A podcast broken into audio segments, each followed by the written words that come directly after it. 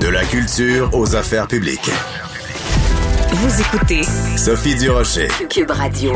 J'ai beaucoup d'admiration pour mon prochain invité. Il s'appelle François Marcotte. Euh, il vit dans un CHSLD, donc un euh, centre hospitalier de soins de longue durée, parce qu'il est paralysé du cou au pied. Euh, ça ne l'a pas empêché d'écrire un livre. Et à la fin de 2021, il a obtenu un contrat avec une maison d'édition, les éditions Sémaphore, qui va publier donc cette année son livre Temps d'hiver. Monsieur Marcotte est au bout de la ligne. Bonjour, Monsieur Marcotte. Bonjour, Madame Durocher. Comment allez-vous, Monsieur Marcotte? Ça va bien, relativement. Oui, dans les circonstances. Je suis quelqu'un quand même de positif. J'essaie toujours de visualiser euh, demain et après-demain, puis j'ai des projets. Alors, je me laisse pas... Euh, je me laisse pas accabler par... Euh, les deux dernières années que j'ai passées au CHSLD. Voilà. Donc, moi, la raison pour laquelle je voulais vous parler aujourd'hui, c'est bien sûr pour vous parler de cet accomplissement extraordinaire d'avoir réussi à écrire un livre malgré la, paralysie qui, euh, qui vous atteint.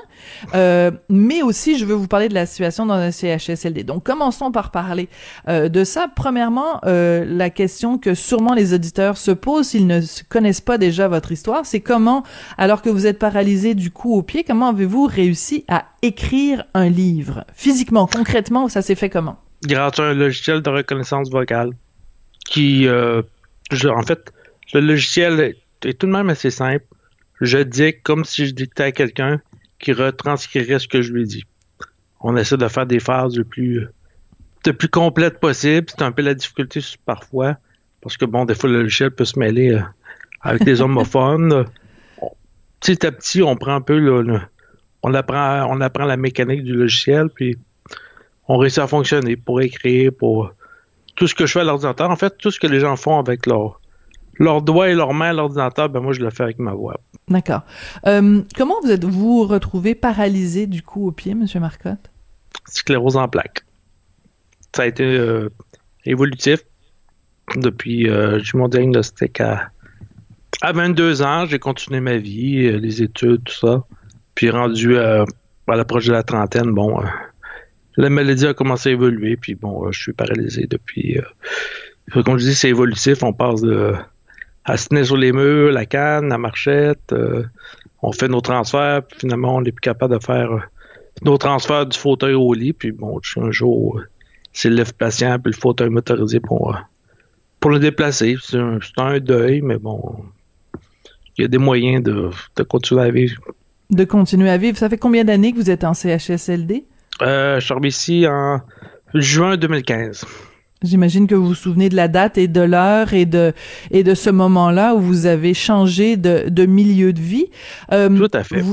Vous, avez toujours écrit, vous avez toujours eu cette passion pour la littérature, pour les mots, pour euh, le, le, cette forme-là d'expression, ou c'est arrivé avec l'évolution de la maladie?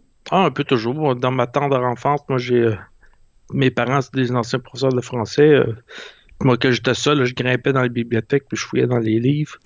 j'ai toujours été un peu euh, attiré par les livres. J'ai toujours écrit un peu, mais euh, sans vouloir faire plus que ça.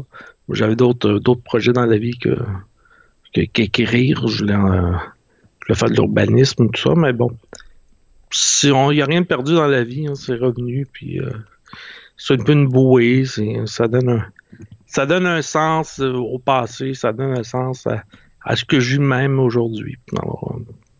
Pour moi, c'est ma liberté. Hmm, c'est bien dit, surtout quand euh, en fin de semaine on voit les camionneurs qui nous parlent du convoi de la liberté. Ben vous, la liberté, c'est c'est quelque chose que vraiment vous vivez, l'absence de liberté que vous vivez dans dans votre chair. Donc euh, vous écrivez, puis à un moment donné, il y a un concours euh, à Radio Canada, un concours littéraire. Vous soumettez un texte et qu'est-ce qui se passe ensuite? Bon, moi, en fait, je l'ai défini pour le projet de, du récit de Radio-Canada, je voulais, je voulais explorer une journée au CHSLD. Puis euh, finalement, j'ai été finaliste. Dans les cinq finalistes au Canada, j'ai pas été le grand gagnant, mais j'étais finaliste, puis euh, j'ai remporté une, bourse. Ça a été publié sur le site de Radio-Canada. Mais cette reconnaissance-là, moi, c'est là que j'ai entendu parler de vous. Je me disais, mm-hmm. ben, ce monsieur-là que je connais ni d'Ève ni d'Adam, ben, ça, son, boué de de d'écrire, d'envoyer des mots un petit peu comme une bouteille à la mer, ben ça rejoint plein de gens. Euh, donc le fait que vous soyez isolé dans un CHSLD, mais que par le biais des mots, par le biais de l'écriture, ça vous a permis de rejoindre plein de gens à travers le pays, ça a dû être quand même euh, quelque chose de très touchant. Puis là, d'avoir un, un contrat avec une maison d'édition pour publier un livre, c'est une autre étape aussi dans votre euh, dans votre lien avec le reste de, le reste de l'humanité, je dirais? Ouais, ben je vois un peu le livre comme un peu une, comme une carte de visite. Regardez ce que j'ai fait, regardez ce qu'on peut faire, puis ça peut ouvrir la voie à certaines personnes dans la même situation que moi pour donner de la liberté et avancer euh, pour des projets, si simple soit-il. Mais il y a toujours moyen de faire quelque chose. Il s'agit de se donner les moyens de, de progresser. Comment ça se passe la vie euh, en CHSLD euh, en 2020, 2021, 2022 Là, on entame euh, bientôt à partir du 13 mars, ça va être notre troisième année en pandémie avec les restrictions. Qu'est-ce que ça a changé vous dans votre quotidien en CHSLD Tout. Je dirais que quand on parle de vague, c'est pas une vague dans un CHSLD, c'est un raz-de-marée, un tsunami, parce que chaque fois qu'une une vague c'est un tsunami, il y a des directives qui sont reliées à ça. Par exemple, je me souviens lors de la première vague, pendant euh, trois mois, euh, j'ai été confiné. Pendant, le premier mois, j'avais pas le droit de descendre, de sortir de l'étage. J'étais près à l'étage. Je devais aller sur une galerie seulement pour, pour respirer. Ensuite, j'ai eu le droit d'aller sur le terrain. C'est seulement à l'été que j'ai pu euh, sortir de l'enceinte du CHSLD, aller chez moi, voir ma famille. Puis euh, à l'automne, ça a été. Euh, ben, j'avais le droit de me promener. Petit à petit, les mesures ont été plus. Euh, moins, moins resserrées.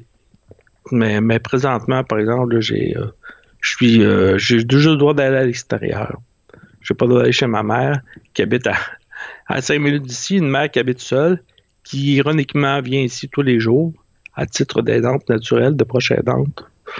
Là, je je être tanné. Là. J'ai, assez dû, assez payé le prix. Je pense que je suis quelqu'un d'assez responsable. Je suis capable de prendre une responsabilité comme n'importe qui dans la société. Hmm. Euh, vous dites que euh, votre livre, c'est un petit peu aussi pour euh, servir d'exemple, enfin pour montrer aux gens euh, ce qu'on ce qu'on peut faire. Euh, c'est pas tout le monde nécessairement qui a votre euh, force de caractère, donc euh, il y a peut-être des gens euh, qui sont en CHSLD ou dans différentes euh, ressources et euh, qui sont complètement découragés par euh, ce qui est ce, cette, euh, ce, ce manque de, de liberté de, de la pandémie. Il y a peut-être même des gens euh, qui ne vivent pas en CHSLD, mais qui se sentent euh, opprimés par la pandémie. Quel message vous voudriez leur envoyer? Fait que demain, euh, faut pas se décourager. Il y a toujours des moyens de, de s'affranchir de certaines contraintes. Non, là, il y, a, y a une fin à tout. On approche de la fin. Je, je l'espère à tout le moins. Bon, faut pas se décourager. Je suis pas quelqu'un de. Je baisse pas les bras. Je vous dis. euh, je, je deviens un peu une. Je, je, je sais pas quoi dire aux gens. euh, à part de pas se décourager. Vous, vous n'êtes pas découragé, en tout cas. Non, pas du tout. Je suis, je, suis- je suis tanné. Je suis vraiment tanné. Oui. Comme tout le monde, mais je suis pas découragé. Oui. Monsieur Marcotte, décrivez-moi le moment où vous avez su, euh, les éditions Sémaphore, que vous aviez euh, un contrat et que euh, votre livre que vous avez écrit, Temps d'hiver, allait être, allait être publié. Comment, comment vous avez réagi?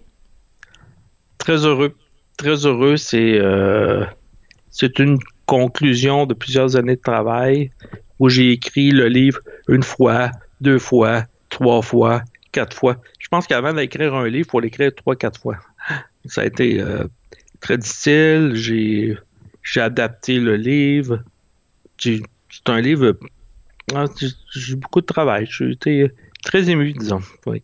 Monsieur Marcotte, on a très hâte de lire ce livre. Euh, moi, je trouve très important euh, de vous parler, de vous encourager, aussi de partager votre témoignage, la réalité de votre vie en CHSLD, parce que quand je vois des gens qui manifestent dans les rues en criant liberté, ben j'aimerais bien qu'ils puissent euh, se, se rendre compte de ce que c'est la vraie liberté. Pour vous, ce serait de, de pouvoir sortir puis de, de pouvoir euh, recommencer à avoir euh, une vie euh, plus normale. Ben écoutez, je trouve que votre message est très inspirant. François Marcotte, on a très hâte de lire Temps d'hiver. Merci beaucoup de nous avoir parlé aujourd'hui. Merci beaucoup, Mme Durocher. Et c'est comme ça que se termine l'émission aujourd'hui. Merci à Jean-François Paquet, toujours fidèle au poste, Florence Lamoureux à la recherche, à toute l'équipe aussi de Cube. Merci à vous d'avoir été là et on se retrouve évidemment demain.